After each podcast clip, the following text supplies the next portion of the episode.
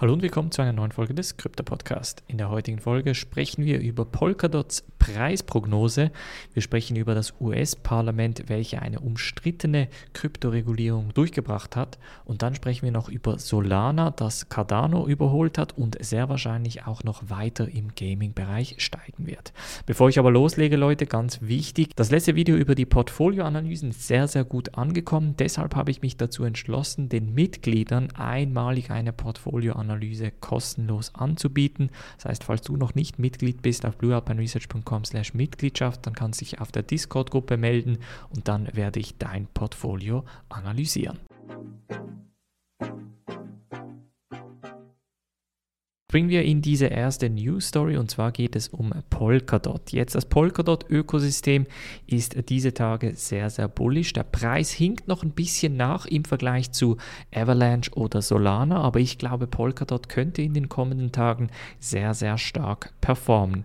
Was sind die Gründe dafür? Da gibt es wahrscheinlich zwei Gründe. Einer der Gründe ist sicher die Chartanalyse, die so ziemlich zeigt, dass die Grenze von etwa 51,5 und 52 US-Dollar, sobald die geknackt ist, dass wir dann komplett eigentlich im sogenannten Price Discovery Mode sind. Das heißt, dass wir den Preis erkunden oder der Chart quasi den Preis erkunden wird. Was ich auf fundamentaler Ebene aber eher sehe, sind diese Parachain-Auktionen, die diese Tage nun live gehen bzw. in unterschiedlichen Formen an den Mann gebracht werden.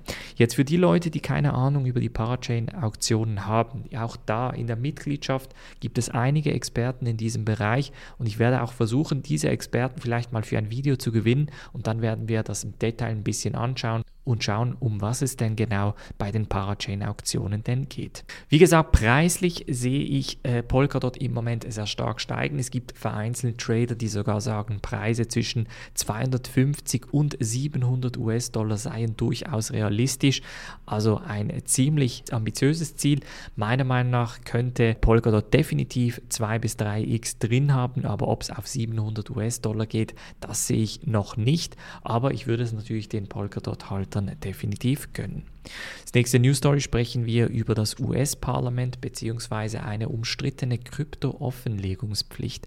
Und zwar hat das Parlament ein neues Gesetz verabschiedet, das die Kryptobranche in eine massive Steuerpflicht reinbringt. Denn es würden vor allem DeFi-Bereiche extrem stark getroffen. Es geht nämlich darum, dass Transaktionen über 10.000 US-Dollar an das US-Finanzamt, also an die IRS, gemeldet werden müssten. Und das würden natürlich Applikationen wie DeFi extrem komplex machen, denn es gibt doch einige, die mit ihren DeFi-Transaktionen relativ schnell über die 10.000 US-Dollar Grenze kommen könnten. Der Gesetzesentwurf wurde zwar verabschiedet durch das Parlament, ist aber auf sehr, sehr scharfe Kritik gestoßen in den Medien beziehungsweise auch unter den Crypto-Influencern.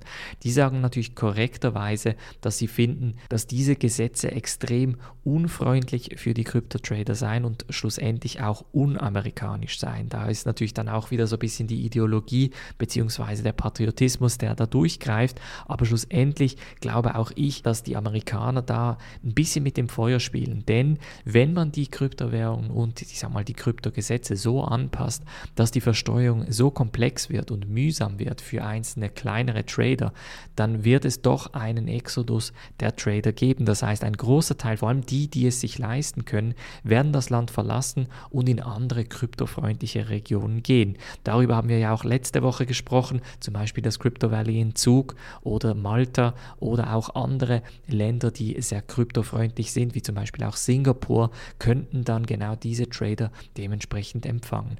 Und ich habe auch letzte Woche äh, kurz über Portugal bzw. Lissabon gelesen. Es geht nämlich darum, dass in Portugal die Steuern vor allem auch auf Kryptos im Moment mehr oder weniger auf Null gesetzt sind, um auch entsprechendes Talent und interessante Leute ins Land zu locken und damit die Wirtschaft anzukurbeln. Also ich glaube, die Alternativen, die stehen, die Leute sind auch mittlerweile um einiges mobiler. Von daher wird es sicher spannend zu sehen, wie die Amerikaner da vorgehen werden. Ich hoffe natürlich nicht auf übermäßige Regulierung in diesem Bereich. Und als letzte News Story sprechen wir über Solana, denn Solana hat es am Wochenende geschafft, Cardano zu überholen. Und viele von euch sind ja auch Cardano Cardano-Fans und waren zum Teil ein bisschen spät bei Solana drin und viele fragen sich, wieso steigt Solana so stark, beziehungsweise wo bleibt der Pump von Cardano? Und die Überlegung da ist ganz einfach. Solana investiert extrem viel ins Ökosystem. Es gibt mehrere Entwicklerfonds, es gibt mehrere Userfonds, bei welchen man wirklich Gelder ausgibt, um die Leute auf die Plattform zu holen. Auf der einen Seite, auf der anderen Seite gibt es viele Hackathons, also äh, Organisationen, bei welchen Entwickler eigentlich dazu motiviert werden, neue Projekte aufzubauen und entsprechend zu releasen. Und nochmal auf der anderen Seite ist natürlich das Solana-Ökosystem eines, das marketingtechnisch sicher am stärksten eigentlich verläuft. Das heißt, viele Leute äh, investieren in Solana, weil es extrem schnell ist, weil es praktisch ist, weil, wie gesagt, das Marketing die Leute auch ins Ökosystem bringt.